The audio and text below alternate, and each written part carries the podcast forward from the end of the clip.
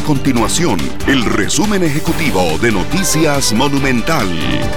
Hola, mi nombre es Alejandro Meléndez y estas son las informaciones más importantes del día en Noticias Monumental.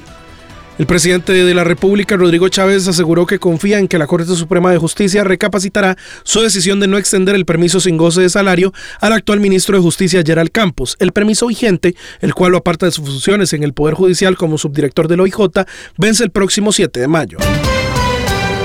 Los diputados de oposición esperarán los resultados del diálogo nacional liderado por el Mideplan con el objetivo de reformar la ley de empleo público. La Asamblea Legislativa juega un rol fundamental, ya que cualquier cambio a esa legislación debe pasar por los diputados. Estas y otras informaciones usted las puede encontrar en nuestro sitio web www.monumental.co.cr. Nuestro compromiso es mantener a Costa Rica informada. Esto fue el resumen ejecutivo de Noticias Monumental.